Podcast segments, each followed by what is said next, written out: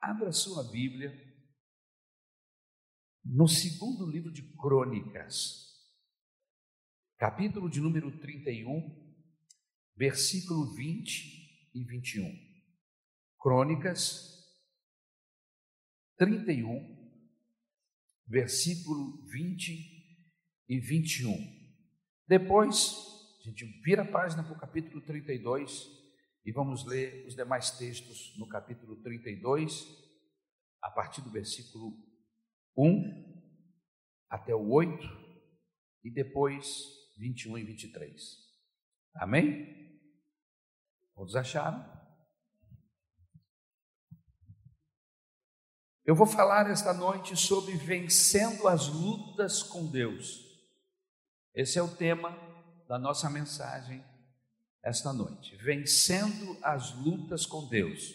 Segundo Crônicas 31, 20 e 21, depois 32 de 1 a 8, versículos de 21 ao 23. Vamos lá? Amém? Eu vou ler na Nova Versão Internacional. Diz assim o texto da Bíblia na NVI: Foi isso que Ezequias fez em todo o reino de Judá.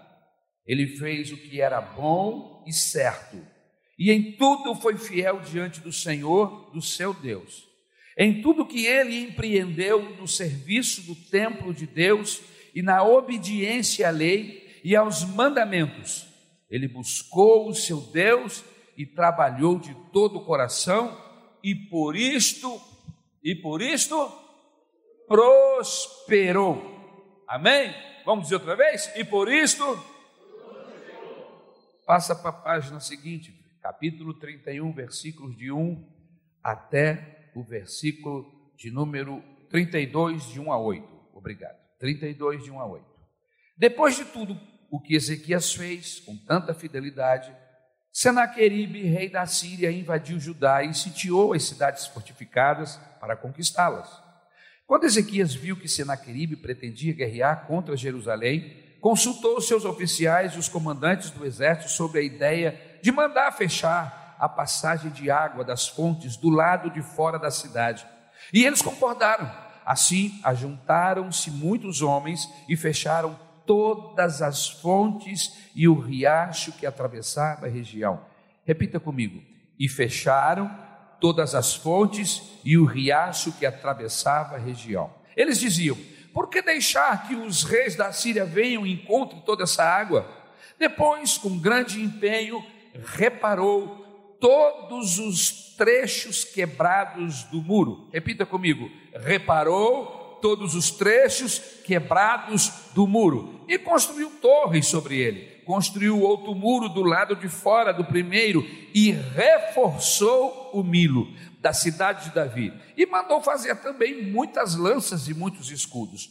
Nomeou sobre o povo oficiais militares e os reuniu na praça junto à porta da cidade, animando-os com estas palavras: Sejam fortes e corajosos, não tenham medo, nem desanimem por causa do rei da Síria e do seu enorme exército, pois conosco está um poder maior do que o que está com ele, e com ele está somente o poder humano, mas conosco está o Senhor, o nosso Deus, para nos ajudar e para travar as nossas batalhas.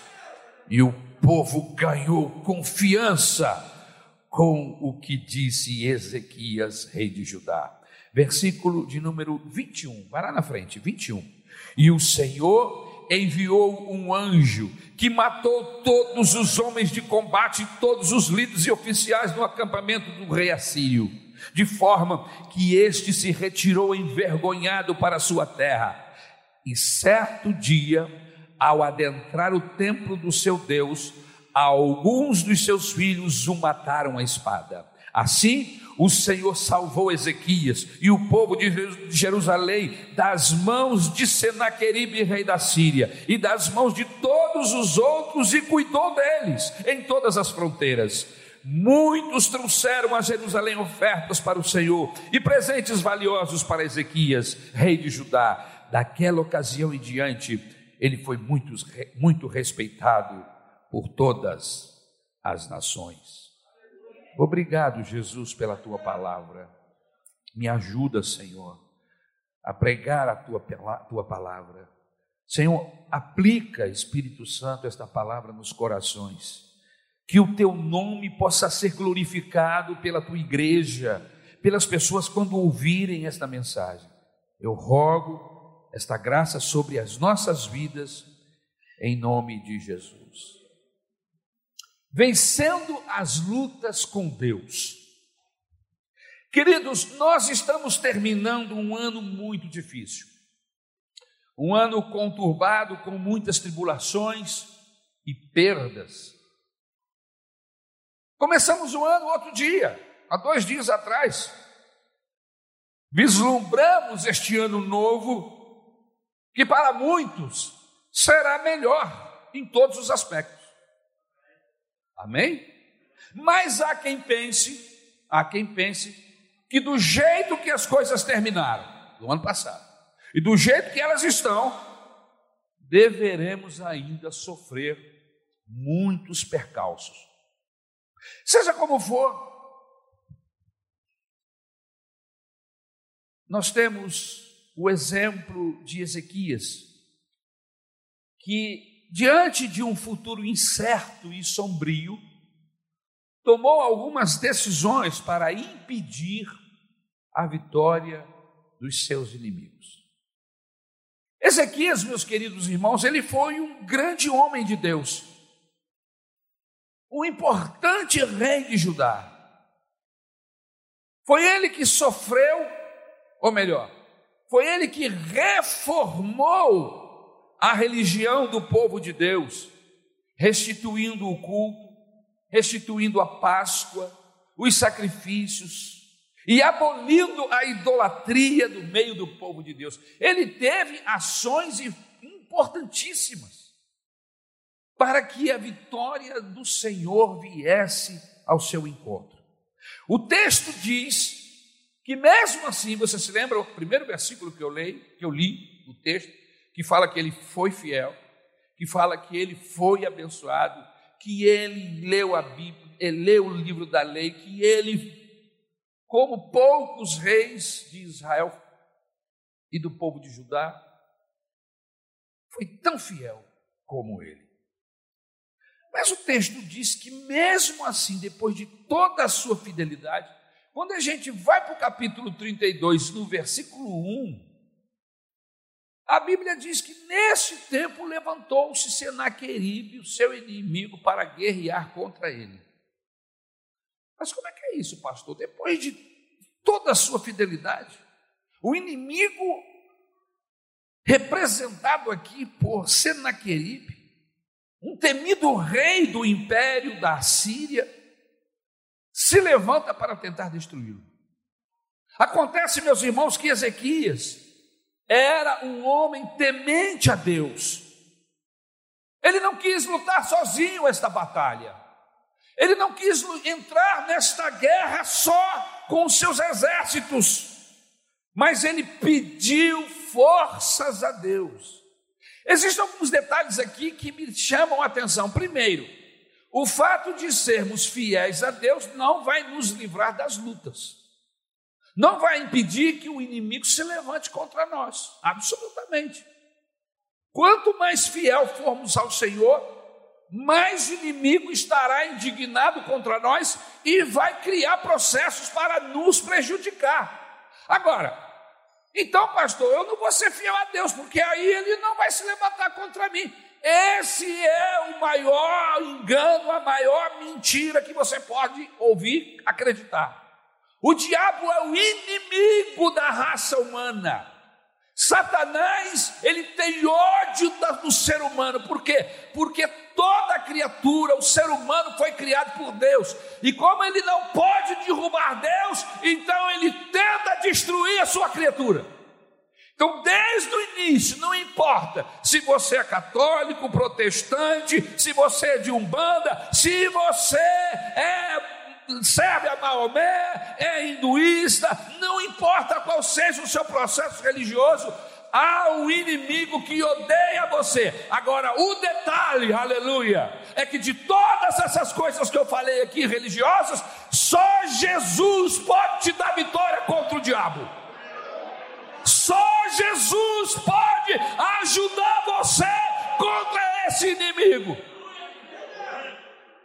Então ficar passivo pensando que ele não vai se levantar contra você, é um engano. Ele vai lutar para destruir você e sua família. Você precisa estar debaixo das asas do, do Onipotente. Você precisa entregar a sua vida a Jesus, porque no momento que isso acontecer, o sangue do Cordeiro, o poder do Senhor Jesus vai revestir você e você vai vencer.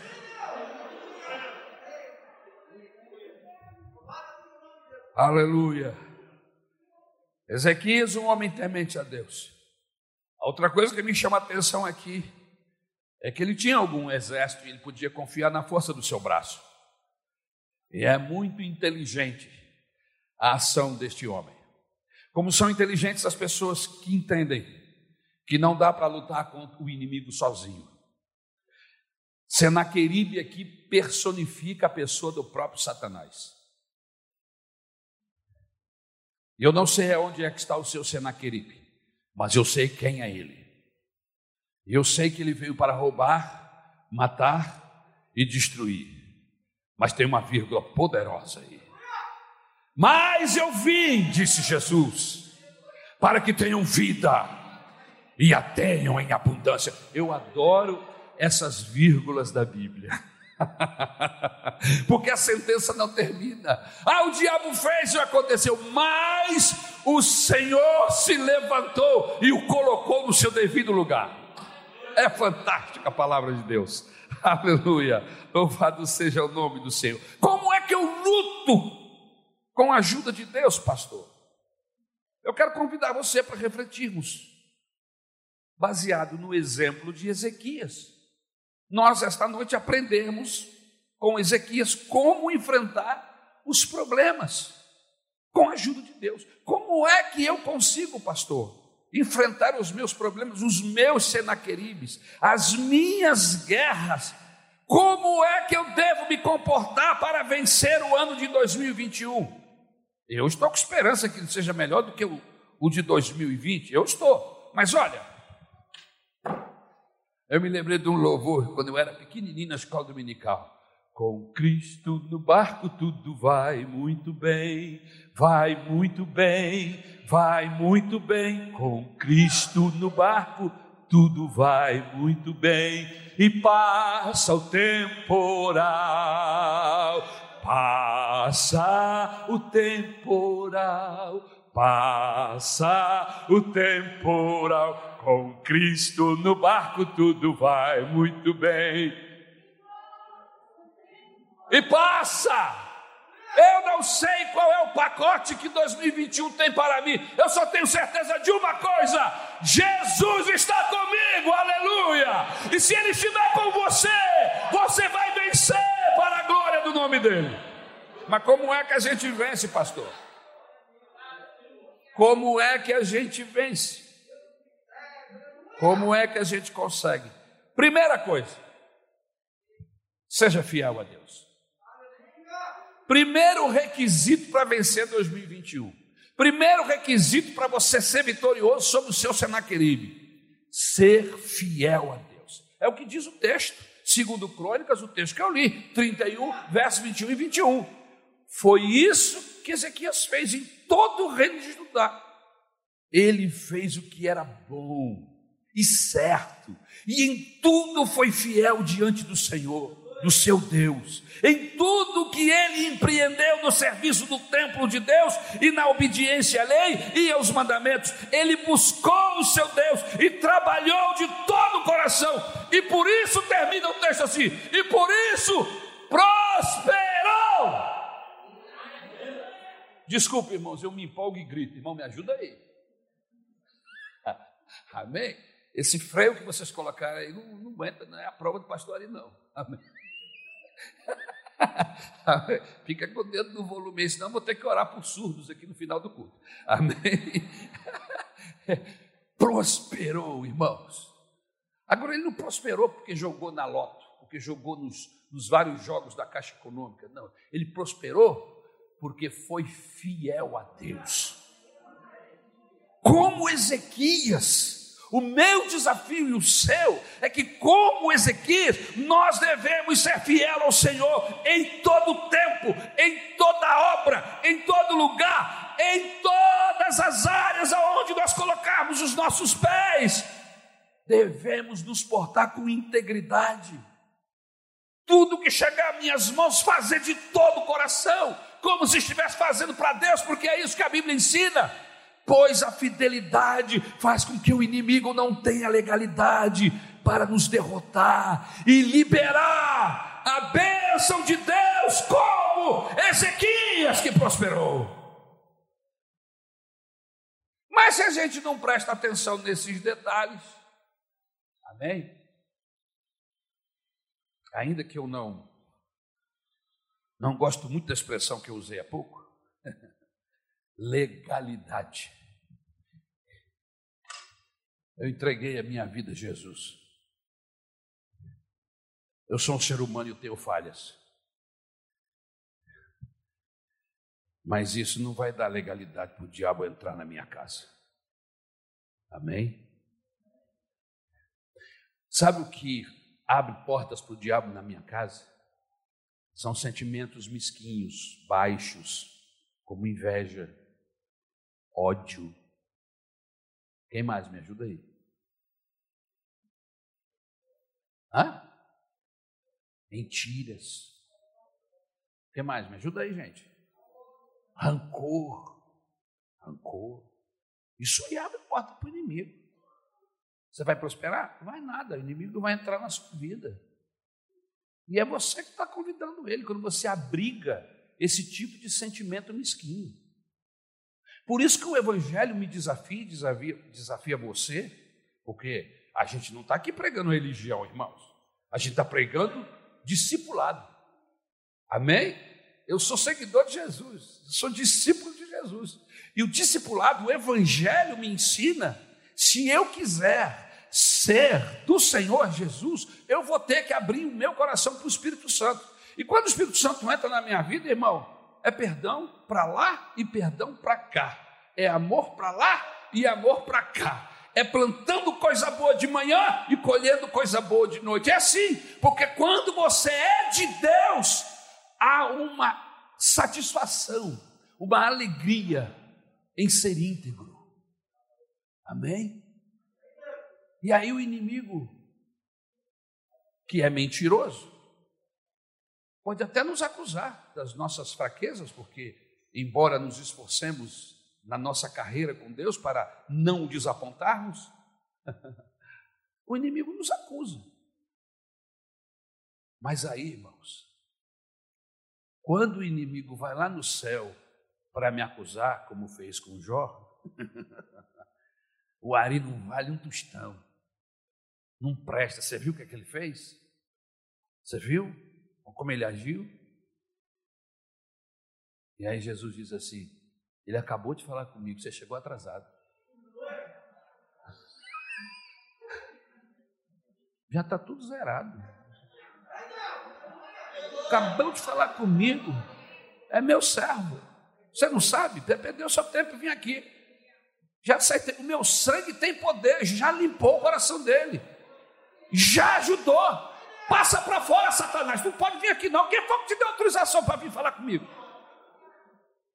A Bíblia diz que ele nos acusa de noite, mas nós temos um advogado que é o Senhor Jesus, servo de Deus, seguidor de Jesus, tem advogado do céu, aleluia. Não é acusação de Satanás que vai derrubar ou mudar os pensamentos de Deus a nosso respeito. A Bíblia diz que os pensamentos de Deus a seu respeito são pensamentos de paz, de paz, de alegria, de, de, de prosperidade.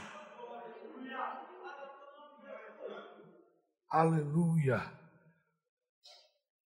Segunda coisa interessante que esse homem fez para ser vitorioso no seu projeto de vida, na sua guerra. O que, é que eu tenho que fazer para vencer 2021, pastor? Presta atenção aí, olha aí.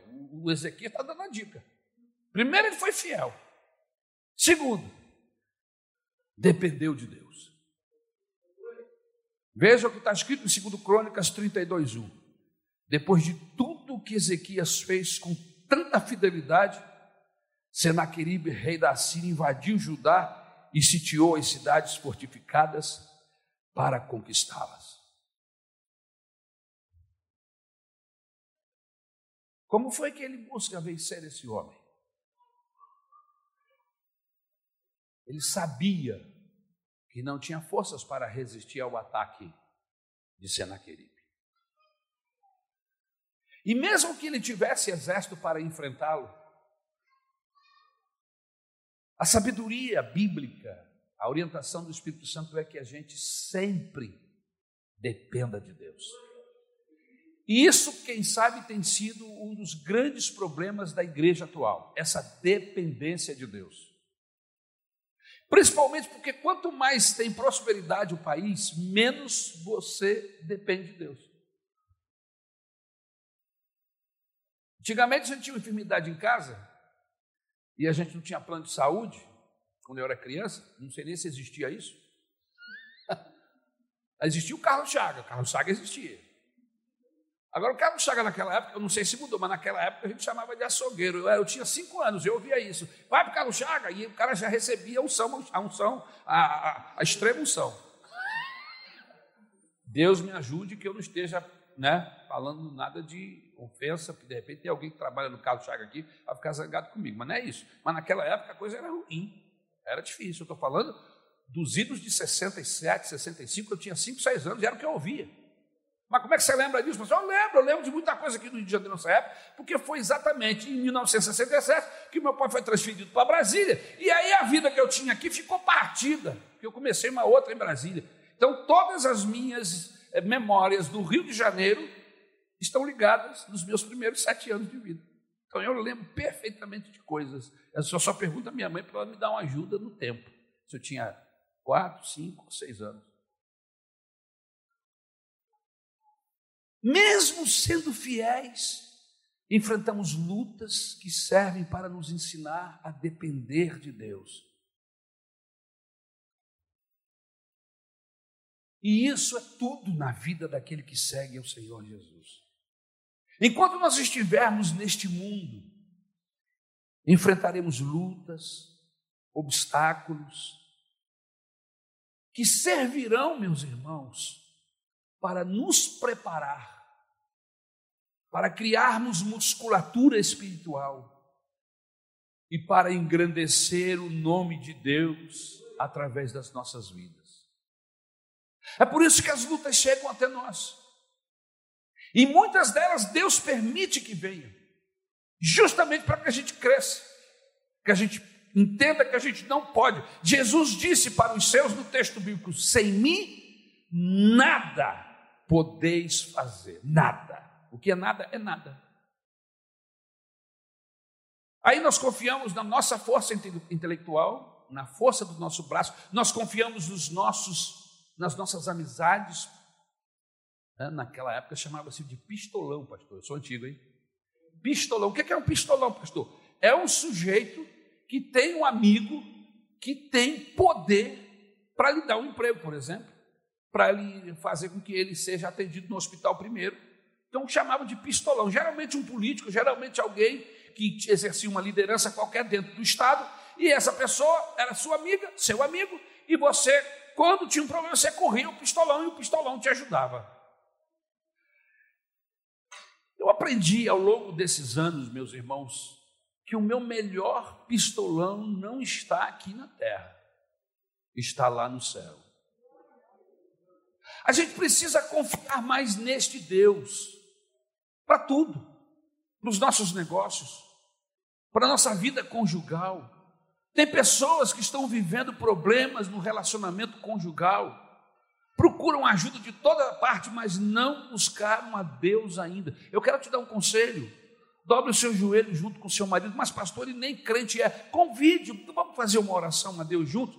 Vamos nos ajoelhar aqui ele vai fazer isso, ele não é bobo, ele é inteligente. A gente, mesmo que ele não ore, ore com ele, ore por ele, ore por ela, ore com ela. Peça a Deus para ajudar você a administrar esse problema no seu relacionamento conjugal. Peça a Deus sabedoria para lidar com esse seu filho, com essa sua filha, que está escapando entre os seus dedos, você não sabe mais o que fazer.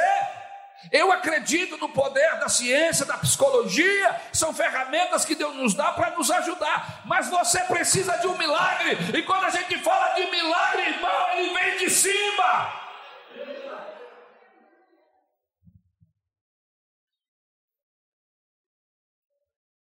Uma hora do relógio aqui, né, meu? Pastor Rodrigo está com o dedo no botão ali. Eu nem sabia hoje de manhã, olha. Me avisaram agora à tarde que tem um botão que fica na mão do pastor ou do diácono. Quando dá a hora do culto, o pastor não termina, ele aperta o botão, a gente some daqui já aparece dando a parte do Senhor lá na porta. Essa manhã, os irmãos tiveram misericórdia, que era o meu primeiro dia, não esqueceram de apertar o botão. Mas já me avisaram, pastor, tem jeito, de noite a gente vai apertar.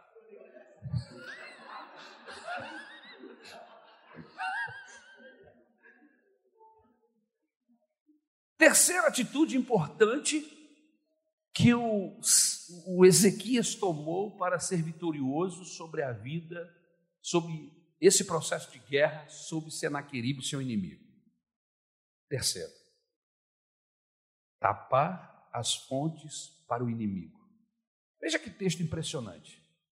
Assim, ajuntaram-se muitos homens e fecharam todas as fontes e o riacho que atravessava a região eles diziam: por que deixar que o, os reis da Assíria venham e encontrem toda essa água? Irmãos, Ezequias teve uma ideia maravilhosa, um monte, não uma montanha, mas ele ficava em cima de um monte. E ainda é até o dia de hoje. Tanto que, biblicamente falando, Jerusalém muitas vezes é tratada como Monte Sião. Por quê? Porque Sião, Jerusalém, ficava em cima de um monte, fisicamente falando. Então, era comum as pessoas subirem para Jerusalém e chegavam lá esbaforidos, cansados, quase mortos, dependendo da idade, nem chegavam, ficavam pelo caminho. E aí tiveram alguém teve uma belíssima ideia de colocar fontes de água no caminho, na subida. Então a pessoa estava subindo o monte, não é?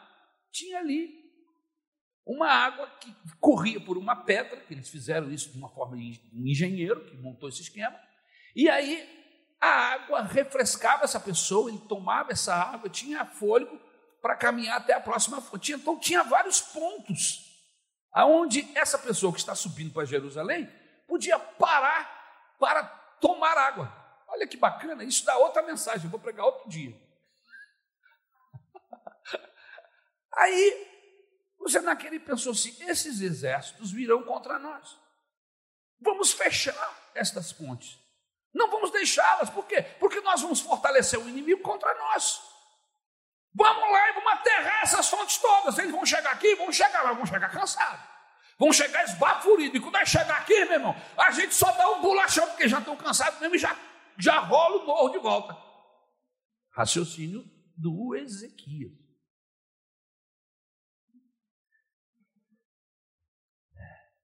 Essas fontes eram um alívio para o caminhante da Cidade Santa, mas para os inimigos seria uma força para derrotar o próprio povo de Deus. Por isso, Ezequias resolve tapar as fontes, junto com o povo. Ele não fez sozinho, ele reuniu o povo, passou a ideia e eles disseram: é isso, vamos fazer isso. E junto com o povo, fecharam as fontes. Assim, o inimigo não iria usufruir de sua água, nem mesmo ter forças para subir ao alto de Jerusalém. Veja que ele confia em Deus, mas ele está tomando providências. Olha que interessante.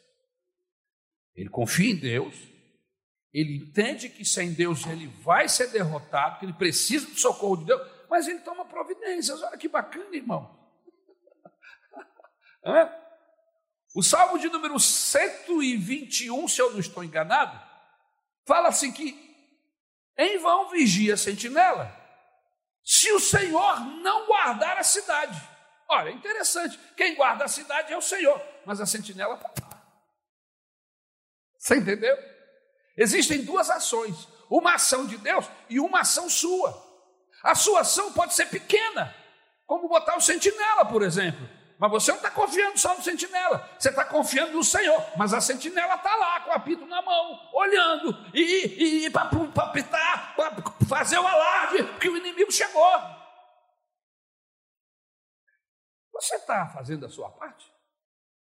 Nesse processo? Você quer vitória? Você quer alcançar prosperidade no ano de 2020? Você está fazendo a sua parte? O que é a minha parte? Ezequias entendeu. Eu preciso fechar as pontes. Deus vai me ajudar, nós vamos ser vitoriosos, mas não vamos dar mole.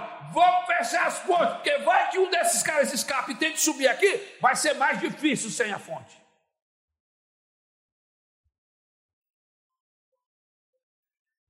Ezequias entendeu que eles precisavam aprender a tapar todas as fontes do inimigo nessa jornada, nesse processo. Nós precisamos aprender a fechar as fontes do inimigo em nossas vidas. O que, é isso, pastor? Esgotar tudo aquilo que alimenta o pecado. Fecha. Fecha, irmão. Não deixa esse boteco aberto lá, não. Fecha. Não deixa isso no seu coração. Se a armadilha é contra você mesmo. Você está alimentando pecado. Você está alimentando processo. Você está dando água para o inimigo. Fecha isso em nome de Jesus. O inimigo está marchando contra você. E você sabe disso porque você já percebeu que esse processo da sua casa não é só um problema humano comum, há uma ação diabólica aí. Você precisa agir com entendimento e com sabedoria de Deus. Reúne a sua família e diga para ele: nós precisamos colocar fechadura nas fontes, não vamos alimentar o pecado da nossa casa. E a primeira coisa que vai acontecer é que ou a gente comece ou saiba usar Netflix, ou então nós vamos acabar com a Netflix da minha casa. Que isso, pastor? O senhor está sendo radical agora. O evangelho é radical. O evangelho é radical. Se eu não sei usar esse processo da Netflix, ou seja lá qual for, o, o streaming, Então é melhor não ter. É que nem ter cartão de crédito. Se você não sabe ter cartão de crédito, não tenha. Isso vai ser uma desgraça na sua vida. Não é verdade? Vai ser uma derrocada, você não sabe usar, você tem dificuldade. E o problema é que as pessoas não entendem que tem essa dificuldade. Você pergunta para ele, é que nem um indivíduo que bebe. Enche a cara, você pergunta, não, eu não sou viciado, não. Eu tomo umas coisinhas aqui, outro ali. O cara está viciado, agarrado, mas ele, ele nega.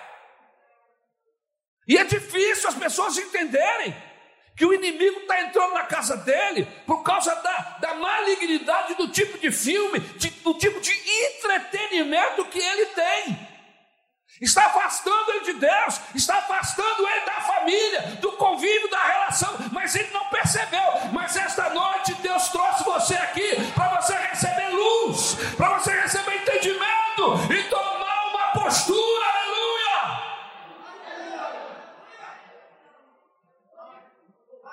Não toma essa decisão ditatorial, não. Reúna a sua família, leia a palavra, ore com eles, coloque temor de Deus no coração. Se a sua família, se os seus filhos tiverem temor de Deus, eles vão entender a sua preocupação. E olha que eu não estou aqui pregando contra a TV, pelo amor de Deus. Eu estou pregando contra o conteúdo. Amém? Eu estou pregando contra o conteúdo. E aí eu não estou falando de TV. Eu estou falando de internet. Algumas pessoas têm me procurado dizendo, pastor, eu estou vivendo um drama muito grande com a pornografia. Eu falei, ah, é? É, pastor, eu estou agarrado a isso, eu não consigo me libertar. O que, que eu faço, pastor? Eu falei assim, algumas coisas você tem que fazer. Primeiro nós vamos orar a Deus, você vai confessar ao Senhor e vai deixar. Agora, como deixar, eu vou te dar algumas dicas. Primeiro, onde é que está esse computador seu? Ah, está lá no meu quarto. Tira ele do seu quarto. Onde é que você vai pôr?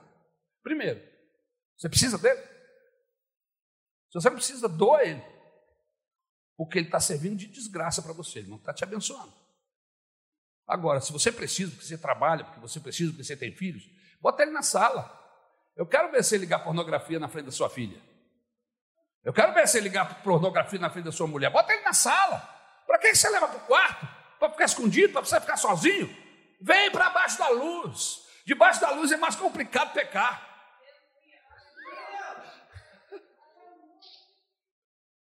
Irmãos, eu comecei a namorar essa moça, ela tinha 17 anos.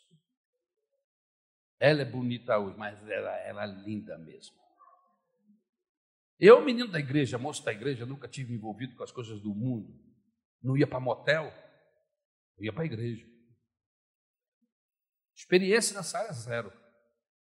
Mas a gente tem uma coisa aqui dentro de nós que não se converte. Ela sabe o que é? O quê? Hormônios. Eu nunca ouvi dizer que hormônio se converteu, irmão.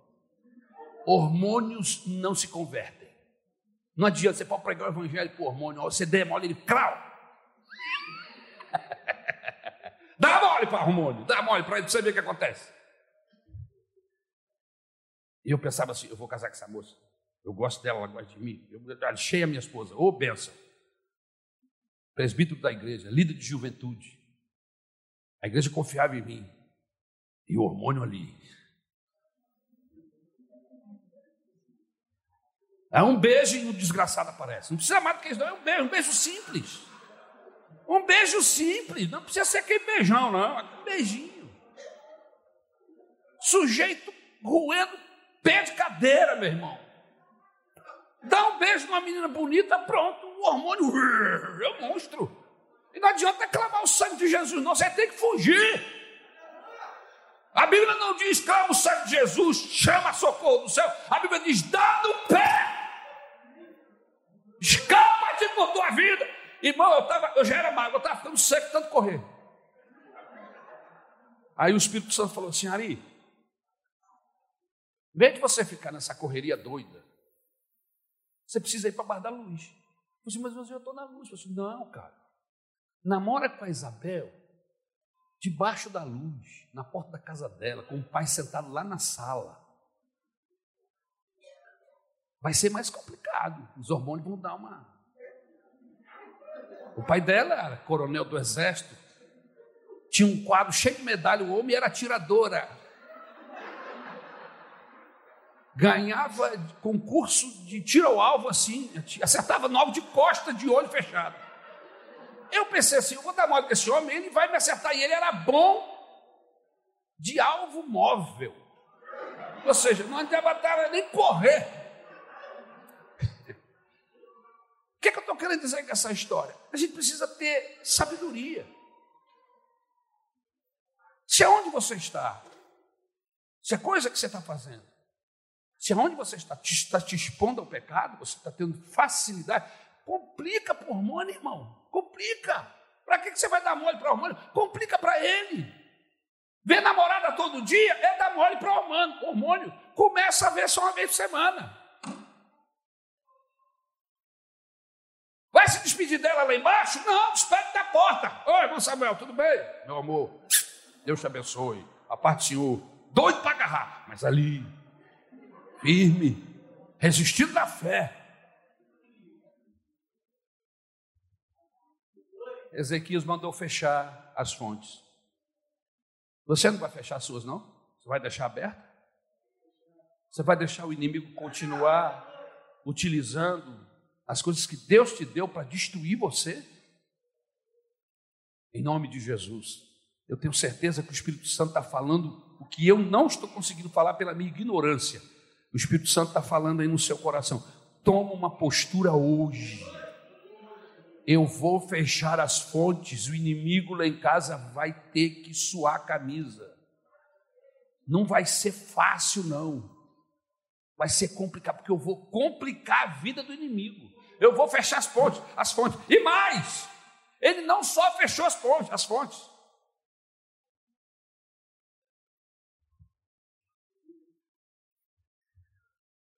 Ele esgotou tudo aquilo que alimenta o pecado.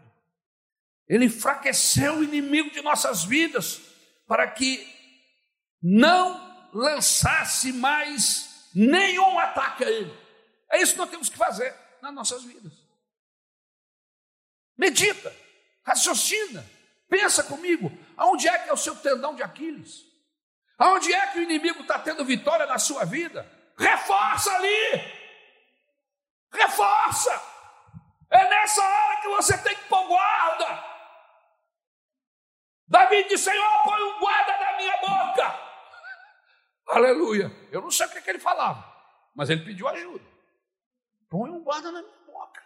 Será que era uma, uma das áreas frágeis do Davi? Hã?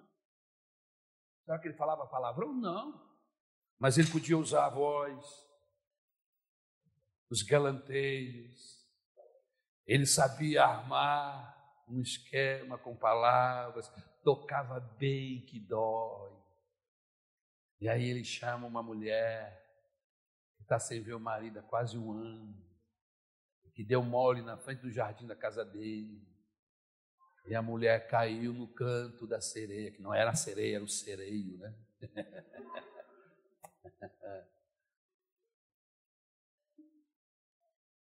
e os dois fraquejaram diante do Senhor. E Deus chama Davi e diz: Davi, o que, que é isso? Eu te dei o trono do teu Senhor. Você está se assentando na cadeira do teu Senhor. Eu te dei tudo que você precisava, e se quisesse mais, eu daria. O que, que é isso, Davi? Hormônio. Hormônio e falta de vergonha na cara também. É outra coisa interessante.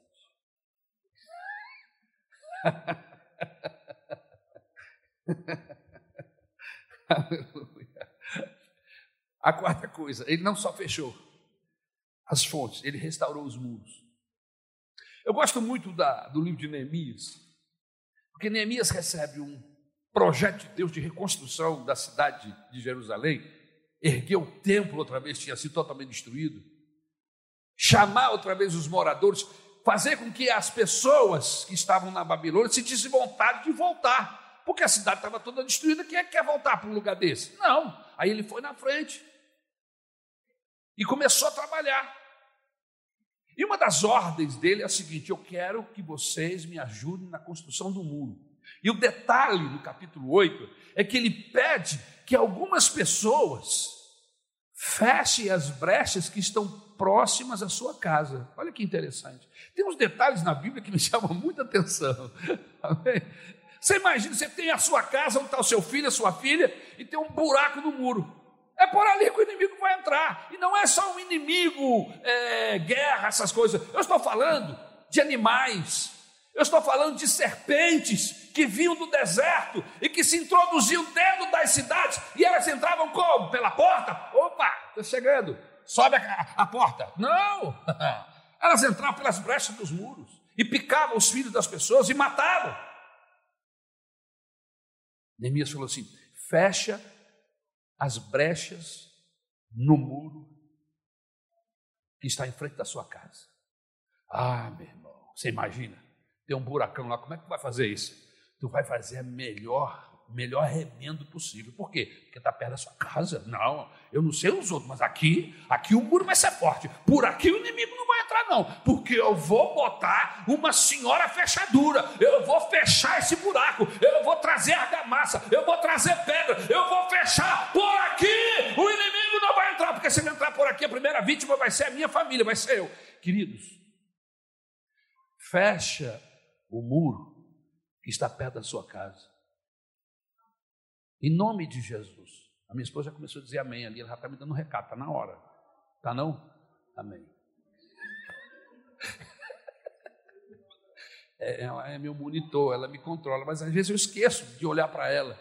E aí eu vou ver o horário, já passou 15 minutos da hora de terminar o culto, mas eu estou me controlando. Versículo 5: Depois, com grande empenho, reparou todos os trechos quebrados do muro e construiu torres sobre ele, construiu outro muro do lado de fora do primeiro e reforçou o milho da cidade de Davi. E mandou fazer também muitas lanças e muitos escudos. Os muros da cidade estavam defeituosos, precisavam ser reformados, reformados, reforçados, para que quando o inimigo chegasse, já sem forças, não conseguisse romper as barreiras. Deste modo, nós também precisamos restaurar, restaurar os muros das nossas vidas e nos proteger contra toda investida do inimigo, tapar as brechas para não ser pego de surpresa. Foi isso que Ezequias fez. E ele fez ainda outras três coisas para reforçar a proteção do povo de Deus. Ele ergueu torres nos muros para que os soldados estivessem de vigília, olhando de onde vem o inimigo e anunciando qualquer perigo. Sabe o que significa? Vigilância.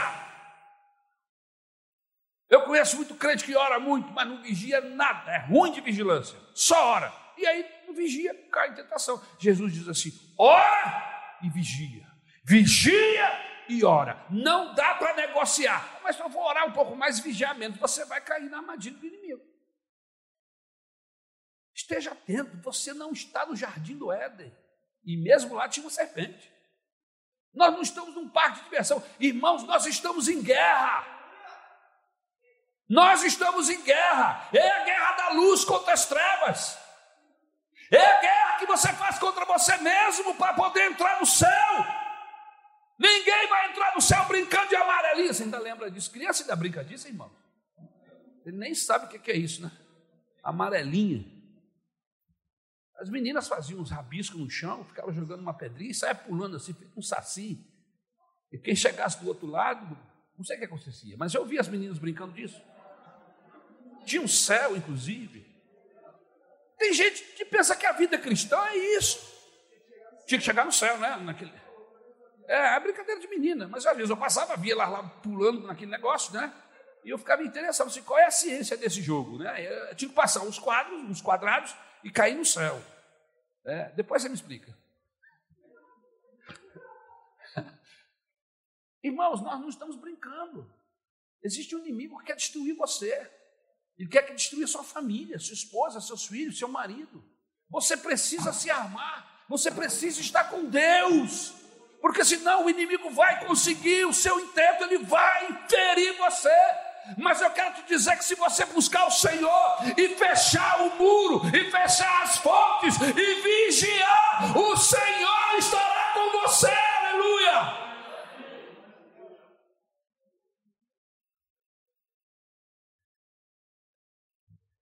Em quinto lugar,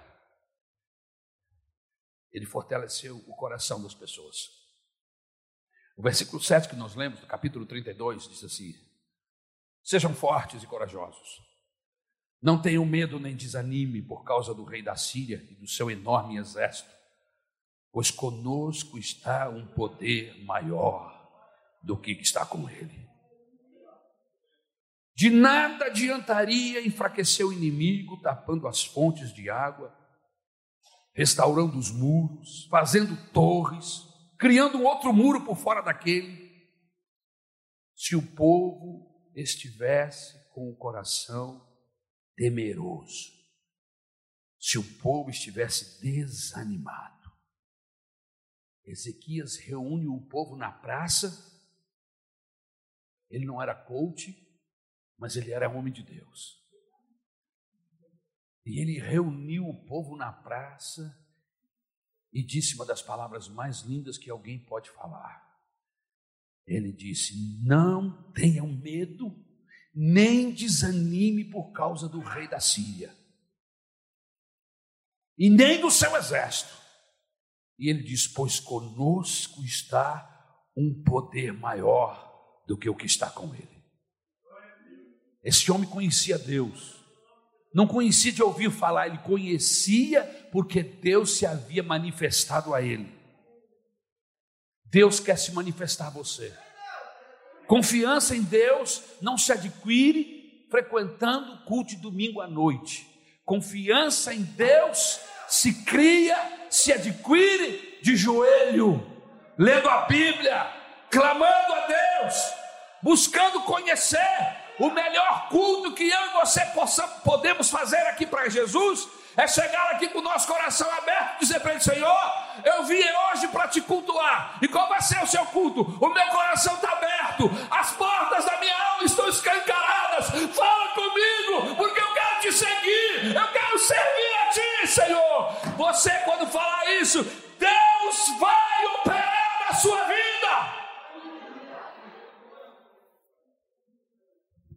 Aleluia. Por isso precisamos nos equipar para a batalha, mas também nos preparar interiormente. Força espiritual para a batalha. Saber que maior é aquele que está conosco do que aquele que opera nos nossos inimigos. Aleluia! Mil cairão ao teu lado, dez mil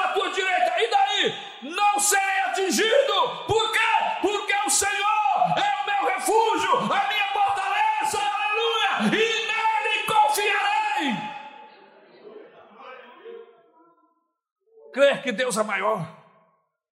Versículo 8 diz assim: Com ele está somente o poder humano, mas conosco está o Senhor, o nosso Deus, para nos ajudar e para travar as nossas batalhas. E o povo, diz o texto, ganhou confiança com o que disse Ezequias, rei de Judá. Aleluia. Além de tudo, é preciso ter fé de que Deus é maior do que tudo e todos. A fé de Ezequias era em um Deus, em um Deus que tem um braço forte, que luta as nossas batalhas. O profeta diz assim: nunca se viu, nem ouviu falar de um Deus como o nosso, que batalha por aqueles que nele esperam. Aleluia! Oh, louvado seja o nome do Senhor. Sete, e eu vou começar a terminar. Receber a vitória por intervenção divina. Você precisa se preparar. Porque esse homem, ele agiu de uma maneira tão especial, a sua confiança em Deus era tão tremenda, que aconteceu um milagre. Sabe, irmãos, milagre na vida do crente não, teria, não deveria ser uma coisa esporádica que acontece aqui e acolá. Quando acontece, acontece dessa forma porque nós somos incrédulos, porque nós não caminhamos com Deus em fé como deveríamos fazer, não crescemos, ficamos amarrados nas nossas quistiúnculas, nos nossos processos humanos pequenos, perdemos tempo, tempo de crescer em Deus. Mas quando a gente é fiel, você se lembra do, dos processos? Primeiro ele foi fiel. Depois, não sabe não? Nem eu, mas eu vou ler aqui. Primeiro ele foi fiel. Depois ele dependeu de Deus. Depois ele tapou os muros, as fontes do inimigo para o inimigo não, não se abastecer delas. Depois ele restaura os muros. Depois ele, ele, ele fortalece o coração do povo para confiar em Deus. Crê que Deus é maior do que tudo e do que todos. Em sexto lugar. E em sétimo lugar, o que é que resta? Milagre. E esse milagre acontece aqui de forma natural. É um processo de relacionamento com Deus tão especial que ele, apesar de confiar em Deus, ele estava se preparando para a batalha. Estava fortalecendo os exércitos, fazendo tudo, mas confiando em Deus. Só que Deus se superou no processo. Ele pensava assim: nós vamos lutar e Deus vai nos dar vitória na batalha. Mas Deus não queria nem que a batalha acontecesse. Eu vou mostrar para o Senaqueribe, para os reis da Síria e para o meu servo, que essa batalha não vai acontecer. Essa guerra eu vou guerrear. E aí a Bíblia diz que Deus mandou o anjo mais fraquinho tirar do céu. Brincadeira, não está escrito isso não. Não existe anjo fraco, meu irmão. Deus mandou um dos seus anjos. Eu não sei qual era a patente desse anjo, mas eu sei que o bicho era poderoso. Em uma noite, irmãos, o anjo aniquilou 180 mil dos exércitos de Senaqueribe. Você sabe o que é, que é isso? Criou uma confusão entre eles, que eles começaram a se matar, começaram a se autodestruir, e os que escaparam saíram, deram com os pés, correram voltando para a Síria. O próprio Senaqueribe voltou com o rabinho entre as pernas. Ezequias não precisou levantar uma espada. Ezequias não precisou mandar um soldado, porque Deus lutou por eles, aleluia. Deus não mudou, igreja. Deus continua o mesmo, aleluia. Ele só requer que nós estejamos na posição, que nós estejamos fiéis, aleluia. Estejamos atentos. E Ele vai operar. Você precisa de um milagre? Pois Deus tem um milagre para você, aleluia. O problema é que nós temos dificuldade em crer no milagre porque nos falta relacionamento com Deus. Mas eu tenho certeza absoluta que a misericórdia do Senhor está aqui esta noite. O Senhor Jesus Cristo encontrou vários tipos de fé, pessoas que tinham fé que ele ficou assombrado, mas eu não achei fé ainda como essa em Jerusalém, e achei aqui. Mas ele encontrou pessoas que não tinham fé nenhuma, que estavam enfraquecidas por causa do problema, por causa da dificuldade, como aquele pai que estava desesperado, porque o filho estava tomado por um espírito maligno, se jogava no fogo e se jogava na água, criança. O pai desesperado se encontra com Jesus, conta a história. E Jesus diz para ele o que diz para todo mundo: se você tiver fé, se você tiver fé, a gente resolve esse problema. E o homem olhou para Jesus e falou assim: Senhor, a minha fé é tão pequena. Eu não sei se eu vou conseguir, Senhor, me ajuda na minha incredulidade. Irmãos, nós estamos lidando com Deus tremendo, cheio de compaixão, cheio de amor. Quantos processos na minha vida que eu tinha fé nenhuma, irmão, e Jesus creu por mim. Esse texto da Bíblia me encanta, porque até aquele momento, se tiver fé, é isso que vai funcionar. Você tem fé? Tem, então nós vamos fazer. Se não tem, ah, então fica para outro dia. Mas quando aquele homem chegou para Jesus e confessou: Senhor, eu não sei se eu consigo, eu tenho dificuldade, me ajuda na minha incredulidade. O Senhor se levantou, aleluia, e repreendeu o poder das trevas que estava naquele menino e devolveu aquele menino para o seu pai, aleluia. O Deus que você está servindo esta noite é um Deus cheio de compaixão. E se você se jogar nos braços dele esta noite, ele vai abraçar você e o milagre que você precisa vai acontecer para a glória do seu nome.